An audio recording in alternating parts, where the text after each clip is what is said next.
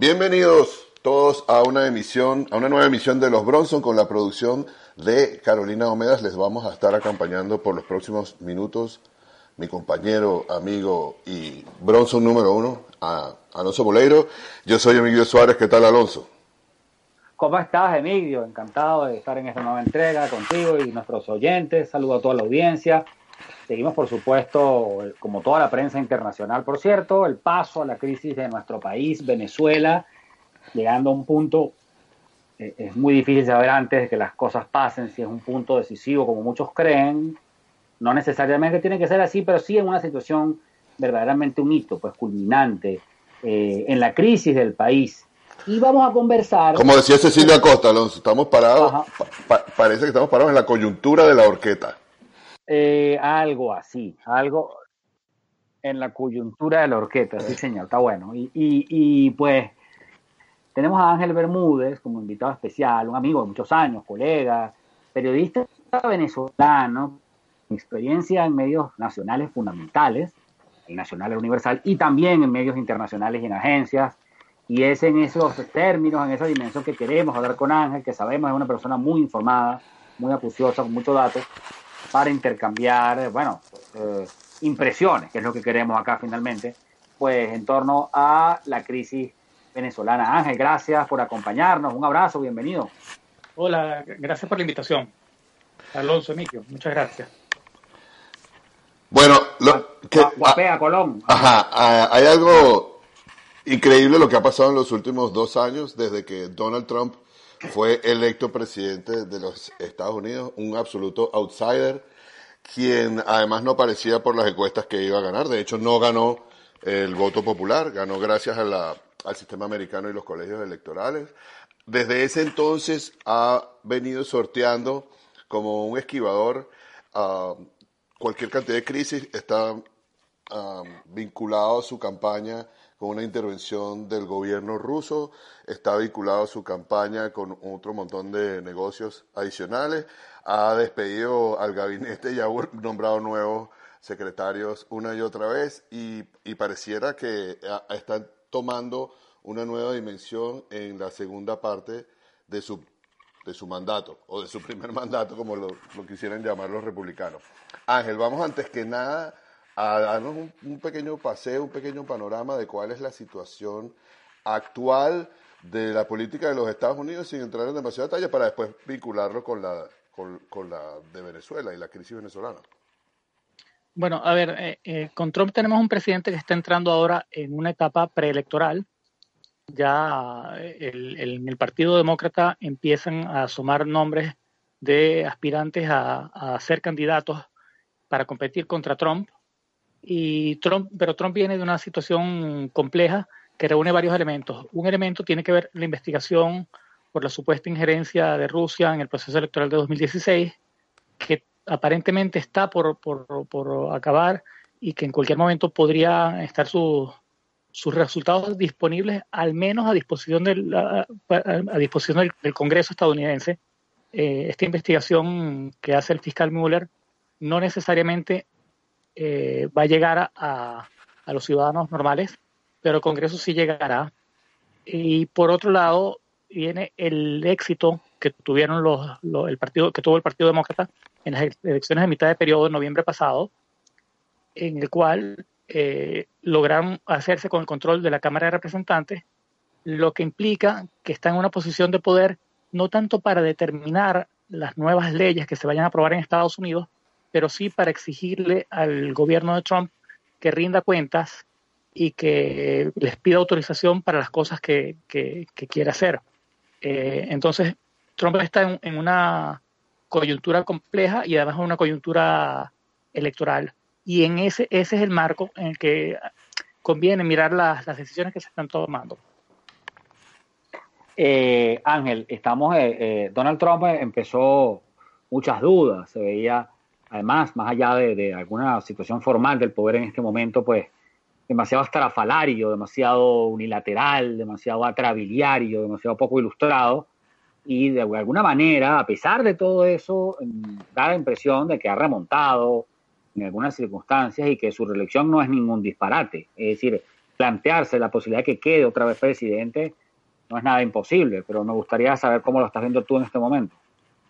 Eh, la, posibilidad de que Trump consiga un segundo mandato es altamente probable realmente. Está, o sea, Trump está en la pelea Exacto.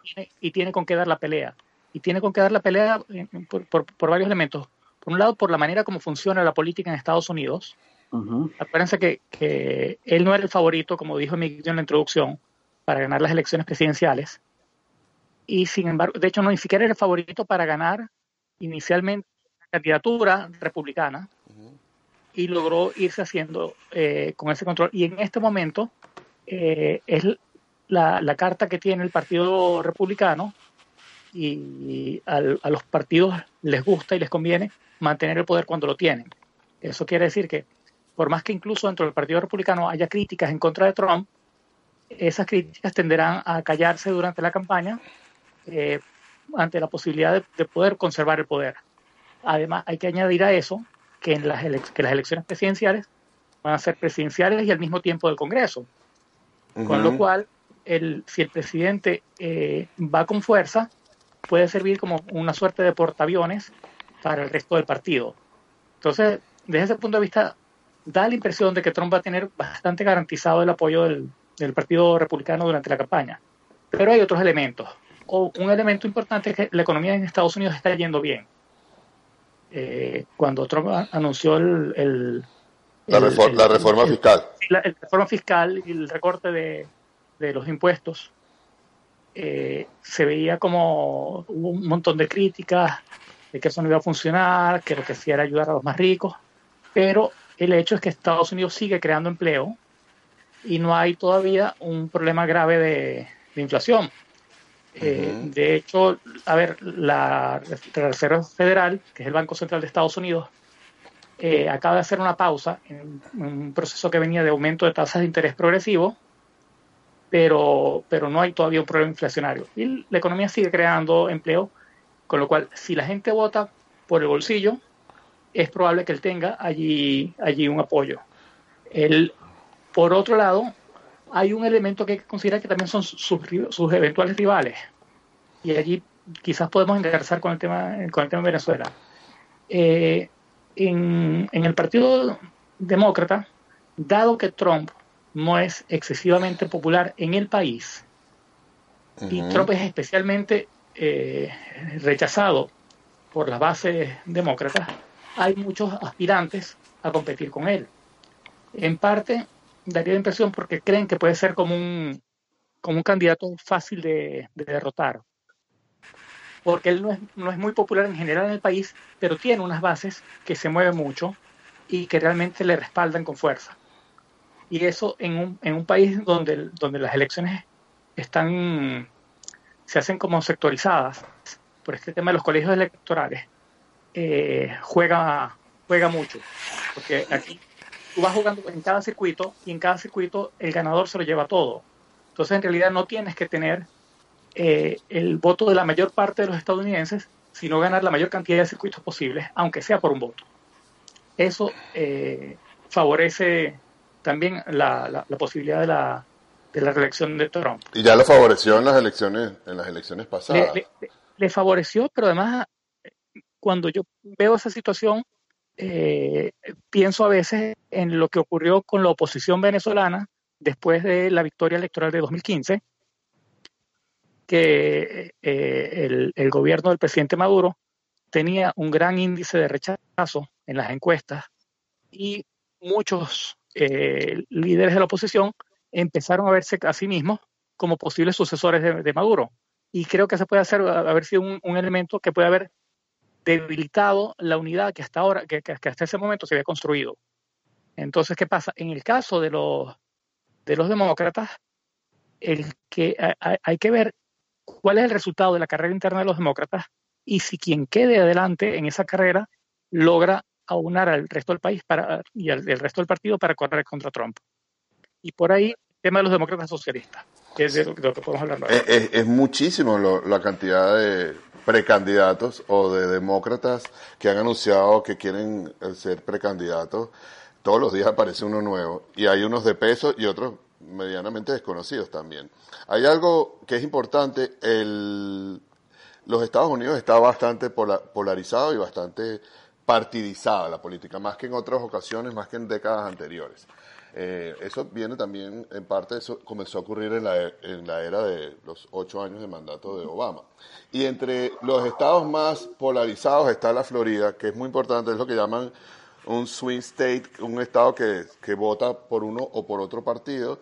En las elecciones de gobernador fue prácticamente un empate, fue como un punto de diferencia que ganó de Santis. He escuchado muchos comentaristas y analistas decir que parte de lo que está haciendo Trump en su apoyo a Guaidó como presidente encargado de Venezuela y inviscuyéndose de tal manera en el asunto venezolano, estuvo recientemente, no olvidemos, en la ciudad de Miami dando un discurso en la Universidad Internacional de la Florida y la verdad es que ah, declara prácticamente a diario sobre Venezuela y bueno, y, simplemente dice que es en serio y es uno de los puntos más importantes de esa agenda. Es posible que eso esté ligado con, con, la, con el Estado de la Florida y ganar eventualmente el Estado de la Florida en las elecciones presidenciales próximas. El, el, el vínculo allí parece evidente, no solamente eh, por lo que ocurrió esta semana aquí en, eh, eh, aquí en Florida, sino también por un elemento adicional que tiene que ver con el discurso del Estado de la Nación. Si recuerdan, en el discurso del Estado de la Nación, ya Trump habló de Venezuela y también Trump habló en contra del socialismo. Y habló en contra del socialismo no solamente de forma genérica en el mundo, sino habló en contra del socialismo en, los Estados Unidos. completamente. Entonces, ya él estaba vinculando el tema Venezuela con el tema de la agenda interna y el tema del crecimiento de los demócratas socialistas, que son como el fenómeno electoral eh, más interesante que ha tenido Estados Unidos en, los últimos años. Digamos, aparte de Trump, ha habido dos, grandes fenómenos. el, fenómeno número uno fue Trump y el fenómeno número dos es este grupo de demócratas socialistas. Bueno, que, en términos estadounidenses, Ángel, es como una extrema extrema derecha y una extrema extrema izquierda. O sea, eh, eh, quiero decir, la política americana está muy centrada hacia la derecha, si el término cabe, pero acá, o sea, que haya un movimiento al cual se le llame socialista y exista, en términos históricos es bastante insólito, ¿no? Eh, claro, y, y lo, ahí, ahí quien, quien le dio una gran visibilidad a ese movimiento es Bernie Sanders. Claro. Que Sanders no forma parte eh, de, los demócratas socialistas formalmente, aunque él siempre se ha definido a sí mismo como demócrata socialista. Para... Alexandra Ocasio no está en ese grupo. Claro, claro, claro. Mm. Lo, que es, lo que es interesante eh, para, de repente, para, para un, venezolano, es que en realidad los demócratas socialistas, la agenda de Bernie Sanders es muy parecida a lo que es lo que sería la agenda de un partido eh, socialdemócrata. Sí, ciertamente. ¿Sabes? Que, hablar de universidades gratuitas, hablar de un sistema de salud universal el eh, welfare state, el estado de bienestar. Exactamente. Sí, eh, exacto, lo estábamos conversando, sí. Esa es una, una, una curiosidad porque en el contexto estadounidense se ve como un grupo extremo, pero en el contexto mundial, si lo ves en América Latina o lo ves en Europa, se ve como un grupo eh, socialdemócrata, aunque totalmente, totalmente. dentro de los demócratas socialistas hay un cierto grupo que, que, claramente comunistas, que son marxistas y antiimperialistas y tienen todo todo, todo eh, el, discurso, digamos, de la, de la, de la izquierda más, más extrema, ¿no? Eso sí, sí lo hay. Y allí Trump está haciendo, al, al, al, enfilar baterías en contra de ellos, está haciendo una doble jugada. Está haciendo una jugada que moviliza a sus votantes, a los votantes republicanos que rechazan el socialismo en todas sus formas y, acepciones, pero al mismo tiempo está metiendo una cuña que, golpea al Partido Demócrata. ¿Por qué? Porque los demócratas en este proceso preelectoral tendrán que definir con quién van a, correr.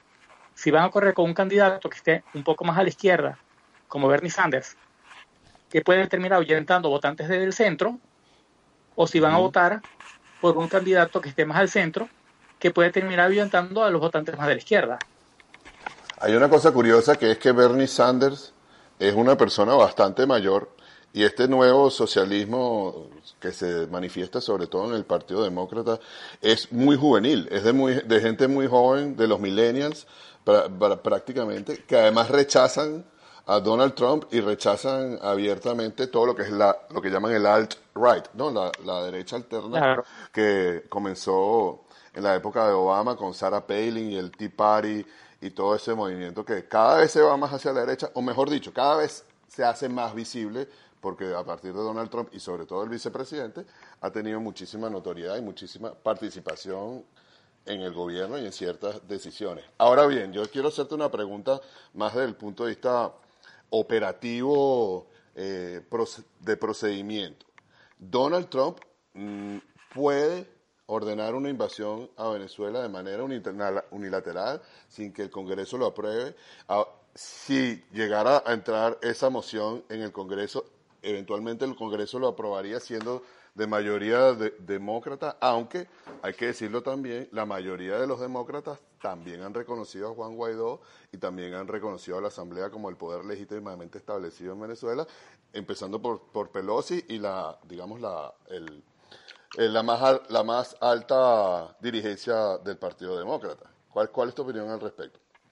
Ahí yo creo que hay varias preguntas previas que tendríamos que responder eh, antes de llegar a ese medio. ¿Cómo no? Eh, la, primera pregunta que yo diría es, eh, ¿quiere Estados Unidos usar la fuerza? ¿Quiere Donald Trump usar la fuerza en Venezuela? No. No. Yo creo que la respuesta es no.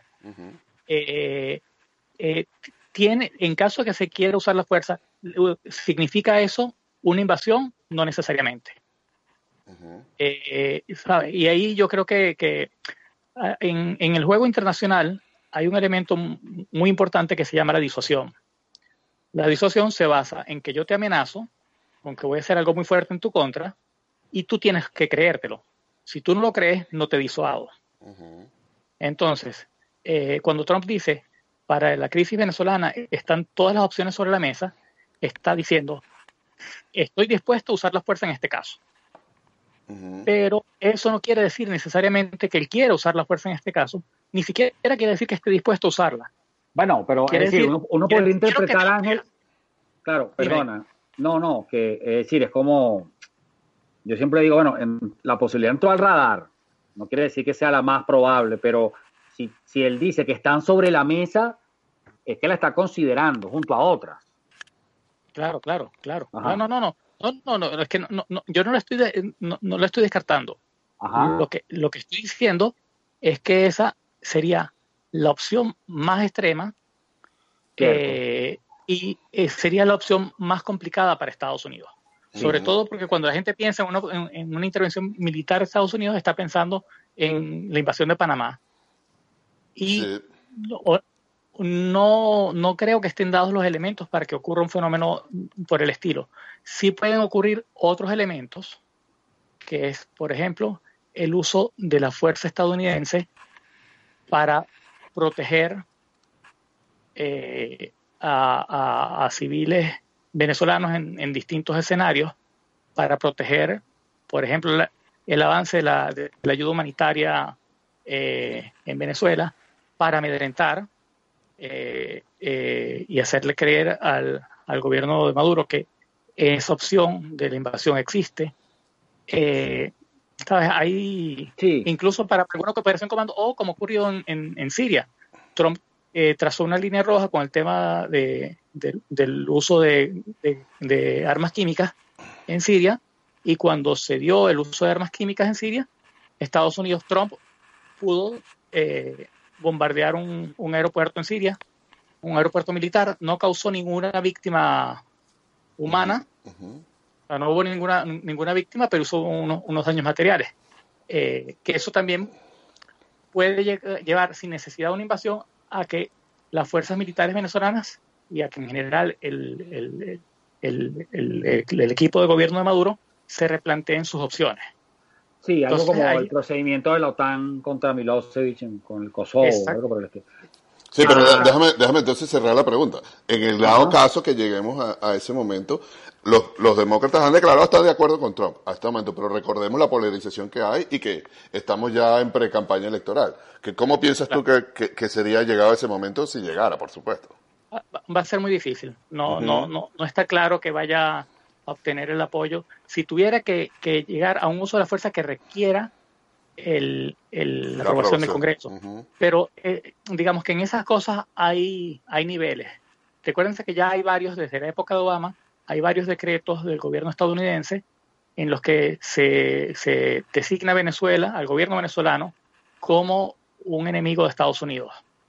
Digamos, hay una, hay una, una porque todas estas medidas de, sanciones se basan que es un, un, elemento procedimental, ¿sabes? No quiere decir que, que, que hay una consideración real, como se consideraba, que yo, a, la, Unión Soviética en su momento, pero sí son como herramientas necesarias para jurídicamente aprobar el, las sanciones.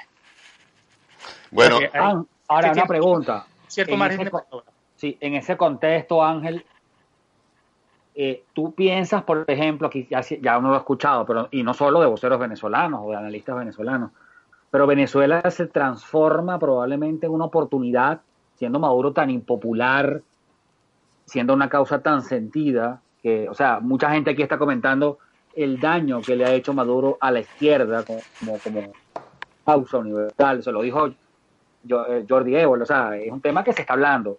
Si, que Venezuela se convierta en una oportunidad para apuntalar una reelección de Trump. A ver, ahí yo creo que hay dos elementos que, mirar. déjame decir esto antes de que respondas, Ángel, disculpa. Es que si no, es que si él no logra una resolución, eh, después que ha llegado tan lejos va a quedar bastante mal. Eh, exactamente. E, ese, ese, ese es uno de los elementos que llevan a pensar que Estados Unidos está hablando en serio cuando habla de eh, actuar en el caso venezolano y de trabajar decisivamente para que haya una solución a la crisis. Eh, Evidentemente, en año preelectoral, si Trump viene acá a Miami y recibe un, un, montón de aplausos y de apoyo por su posición eh, ante el gobierno de Maduro de parte de la de parte de la comunidad hispana de Miami, un montón de aplausos y de apoyo por esta posición dura en frente a Maduro, pero luego no ocurre nada, no, no, no ocurre ningún cambio en Venezuela y Estados Unidos no actúa de forma decisiva para cambiar la situación en Venezuela, eso va a generar una decepción. Recuerden que, de hecho, que el gobierno de Kennedy y los demócratas perdieron el apoyo del exilio cubano por Bahía de Cochinos.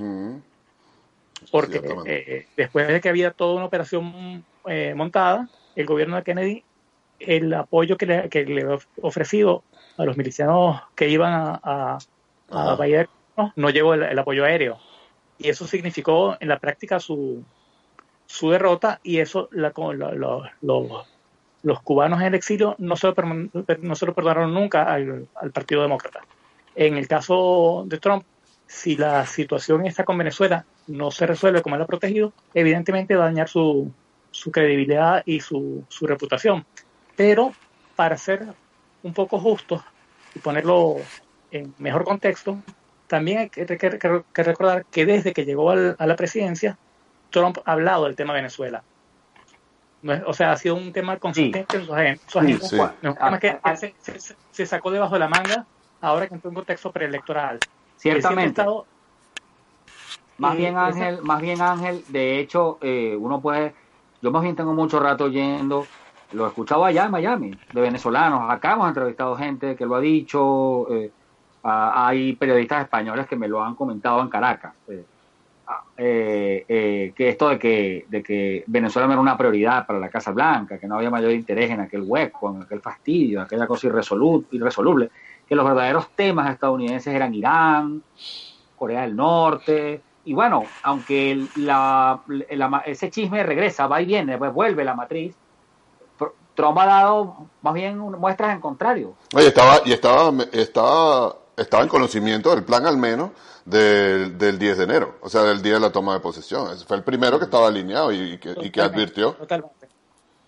Claro, pero y ahí hay unos elementos cuando, cuando hablan de, también ustedes hablaron al inicio de cómo había cambiado el gobierno de Trump desde que llegó a la Casa Blanca, y uno de los elementos que, que ha cambiado es que él ha ido cambiando su equipo, y el equipo actual de la, Casa Blanca para el tema Venezuela es como, como se sabe, un equipo de halcones, de gente de línea dura frente a gobiernos de, izquierda y sobre todo de extrema izquierda, pero hay un hay unos, unos elementos. En, en, estos días, por ejemplo, se ha hablado mucho de la comparación de lo que pasó con Cuba y lo que pasa en Venezuela. Y hay un montón de elementos del contexto internacional que, que te plantean una situación completamente distinta, en la que, en la que cuando los miras, lo, lo de Venezuela no tiene nada que ver con Cuba, en, en, con lo que ocurrió históricamente con Cuba, quiero decir. ¿En qué sentido? En el sentido de que Venezuela en los años 80 era un actor internacional. En los 80 Venezuela fue un país que ayudó, por ejemplo, a lograr la paz en América Central. Fue un actor central del Grupo Contadora, por ejemplo. Incluso hace una década, eh, durante el gobierno de Chávez, Venezuela era un actor internacional que armaba grupos regionales, que impulsó UNASUR, que impulsó la CELAC, que impulsó el ALBA, iniciativas con las que cualquiera puede estar en acuerdo o desacuerdo, pero que estaban allí, que actuaban y que tenían un peso y que hacían un ruido en la escena internacional. En los últimos años, Venezuela pasó de ser un sujeto internacional a ser un objeto internacional. ¿Por qué? Porque Venezuela se convirtió en un problema para la región. Eh, eh, la crisis migratoria ha sido un elemento decisivo para eso. En Colombia hay un millón de venezolanos, en Perú hay medio millón de venezolanos. Digamos, la región se está llenando de inmigrantes venezolanos eh, que llegan a unos países que no tienen unas economías robustas para asimilarlos inmediatamente, incorporarlos al mercado de trabajo sin generar unos ruidos sociales. Entonces, si la situación en Venezuela, por ejemplo, se, se extiende, la crisis en Venezuela se extiende y llega, como, como han dicho algunos informes, puede llegar eventualmente a unos 8 millones de migrantes, eh, la situación eh, va a ser muy difícil la situación que se, va, que se, va, a presentar, por ejemplo, al presidente Duque en Colombia. O sea, si ya hay un millón de, de venezolanos en Colombia, ¿qué puede hacer Duque con dos millones de venezolanos en Colombia? Eso hace que la región que siempre fue muy reacia a cualquier intervención que tuviera que ver con la, con la participación de Estados Unidos eh, en una eventual solución a, una crisis haya cambiado. en este momento, realmente Venezuela no es un problema para Estados Unidos directamente. Venezuela es un gran problema para Perú, para, para, para Chile, para Colombia, para Panamá, para para, los países de la región. Otro elemento que ha cambiado y es fundamental es el tema Europa. Durante, eh, primero, durante la Guerra Fría, Cuba tenía a la Unión Soviética detrás. Claro. Entonces, cuando, se, cuando se dice, cuando se dice eh, no, es que Cuba resistió a Estados Unidos durante décadas. No, Hay que decirlo con Cuba, con el apoyo de la Unión Soviética, resistió eh, a Estados Unidos durante décadas era, era parte de un juego. Y el otro elemento era que Fidel Castro lo, Fidel Castro lo recibían con alfombra roja en Europa. Y, en, muchos países de América Latina también. ¿Cómo no? totalmente. En, ese, en, en, este contexto, el gobierno del presidente Maduro se encuentra eh, aislado en general de, de la gran parte de, de, Occidente. Entonces, todo esto te configura un, un, escenario que es muy distinto al que tuvo Cuba en su momento y que, que, que, da una crea esto una situación digamos sin precedentes Ángel, hay una hay otro elemento. Ya este programa está súper entretenido la verdad y se nos ha pasado muy rápido el tiempo. Eh, pero yo no quiero dejar de preguntarte el papel de Rusia. En este momento hay como una suerte de guerra tibia para no llamarlo una guerra fría eh, un enfrentamiento global otra vez entre los Estados Unidos y Rusia. Ya no es un enfrentamiento ideológico. Rusia en particular no está defendiendo ninguna idea política, sino su, su poder, su, su posición geopolítica y, sus intereses económicos.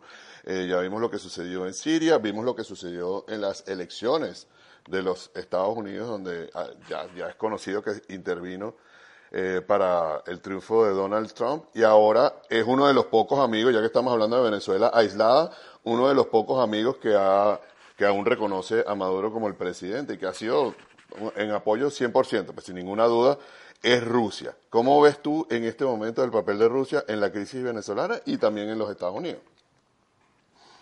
A ver, eh, eh, da, la impresión por lo, por lo que ha salido desde Rusia que el presidente Putin va a mantenerse al lado de, del presidente Maduro a lo largo de todo el camino, eh, siempre y cuando eso no implique eh, algunos esfuerzos excesivos. Eh, cuando, cuando se mira el caso de Siria y se mira el caso de Venezuela y se mira la participación de Rusia, no cabe ninguna duda que Rusia fue un actor súper hábil y, fue clave en el conflicto sirio y de hecho se convirtió en la potencia referente, de, referencia en, el conflicto sirio. Pero cuando uno mira la distancia que hay entre Moscú y, Siria, entre Rusia y Siria, y entre Rusia y Venezuela, en términos geoestratégicos, la diferencia es abismal. Digamos, eh, que, Rusia quiera eh, hacer una proyección de fuerza en, en Venezuela es un elemento es costosísimo, realmente.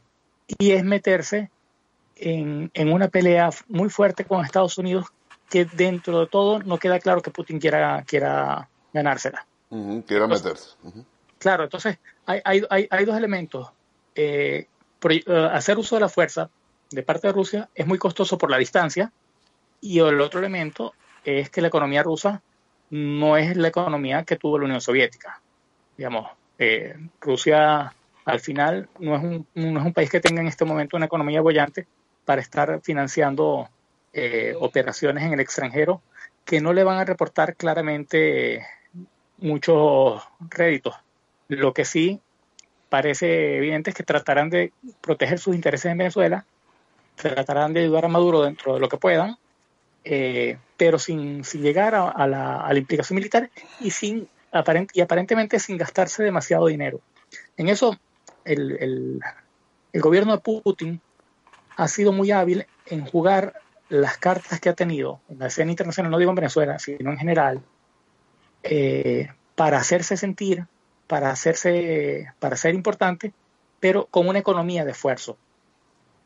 Eh, y en el caso de Venezuela, la economía de esfuerzo implica que es muy poco probable que Rusia se vaya a implicar militarmente para defender al gobierno de Maduro, si acaso, y digo que eh, se diera la remota posibilidad, que es una cosa que está, como decía Alonso, está en el tablero, pero, pero no, no necesariamente va a ser, de hecho, yo creo que va, que va a ser la, la, última opción, si acaso se aplica, eh, si acaso Estados Unidos decide implicarse militarmente en Venezuela. Ciertamente, que además sería una cosa, como el mismo Ángel comenta, pues de altísimo costo en vidas humanas y sería un auténtico trauma para el país y su historia. Pero bueno, ya veremos si cruzamos ese puente o no, ojalá que no, ojalá que haya una salida política antes.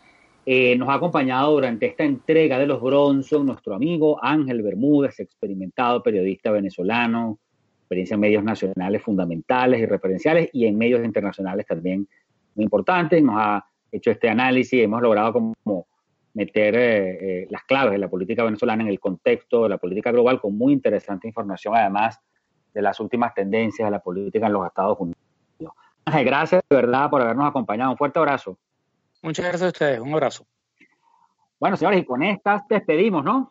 Sí, señor, se acabó lo que se daba. Vámonos, la botella está vacía, se acabó. Esto ha sido Los Bronson con la producción de Carolina Omedas.